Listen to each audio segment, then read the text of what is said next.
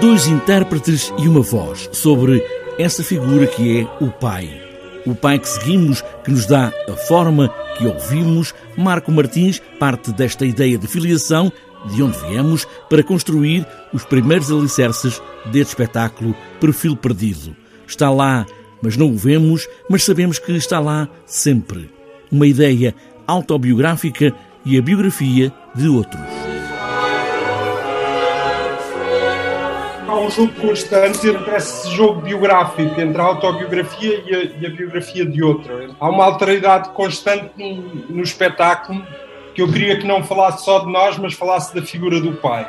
Da figura do pai na, na civilização ocidental e a forma como ela nos molda ao longo da nossa vida. Para além deste processo de evocar as várias autobiografias, Marco Martins cria momentos de improvisação a que soma vários textos de Kafka ou de Sófocles ou de Edouard Louis e muitos outros que podiam ter algum espelho da vida dos dois atores, Beatriz Batarda e Romeu Runa. Os textos que eu fui trazendo para a mesa, para já eram textos todos de artistas, a falar sobre o pai, e eram textos que de certa forma eu sabia que de alguma forma se aproximavam da biografia ou, ou da Beatriz ou do Romeu.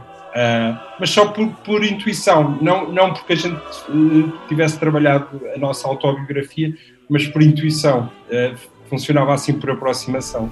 Esses quatro postais que vos foram entregues à entrada fazem parte deste diário. São a minha memória de quatro viagens distintas que fiz com o meu pai durante a minha juventude. Quer dizer, são reproduções de quatro postais que eu comprei em viagens distintas que fiz com o meu pai. E há ainda uma voz, uma voz de alguém que não se vê como perfil perdido, que vem na história da arte, um retrato a três quartos em que o rosto não se vislumbra mas é convocado.